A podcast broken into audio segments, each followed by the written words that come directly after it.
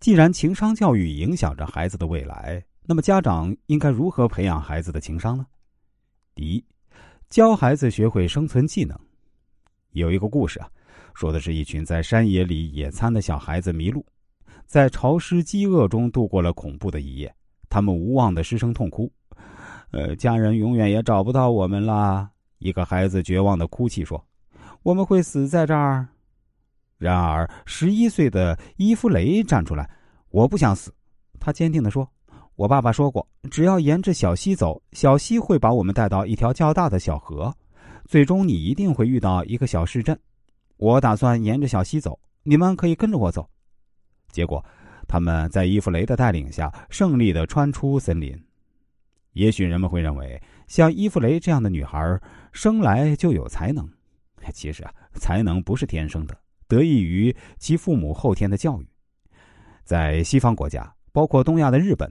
十分重视孩子的生存教育，从孩子懂事起就教育他们如何学会生存和自立，跌倒了自己爬起来，自己学会吃饭，整理自己的东西，并知道什么情况下怎样保护自己等等。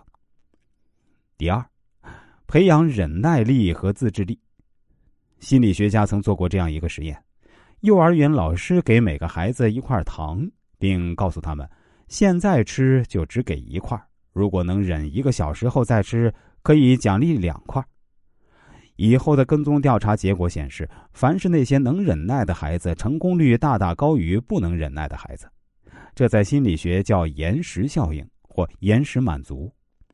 许多孩子办事儿虎头蛇尾，缺乏意志和耐性，长大以后事业上也少有成功。那么，怎样培养孩子忍耐力呢？比如。幼小的孩子急于喝奶时，不要马上满足他，让他哭一会儿，一边慢慢和他说话，一边拍他的后背，然后再给他吃。忍耐时间逐渐加长，从几秒到几分钟。每次都把零花钱很快花光的孩子，家长可以说：“如果你能忍住一星期不花零花钱，下周我可以给你两份儿你可以攒起来买你需要的大玩具。”孩子遇到困难。家长不要马上给他帮助，而是鼓励他坚持一下，忍受挫折带来的不愉快，努力争取成功。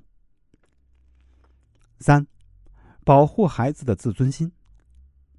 孩子做错事或弄坏东西，哎，都是在所难免。不要老是数落孩子：“你怎么这么不听话？这个不能动，那个也不能动。”这会伤害孩子的自信心和自尊心。不要怕孩子淘气，给你添麻烦。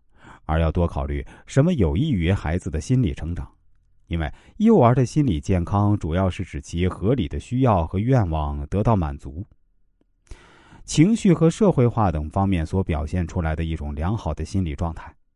家长也要克制自己简单和粗暴的教育方式。如果真是不让孩子玩某样东西呢，应该用转移注意力的方式把孩子的兴趣转移开。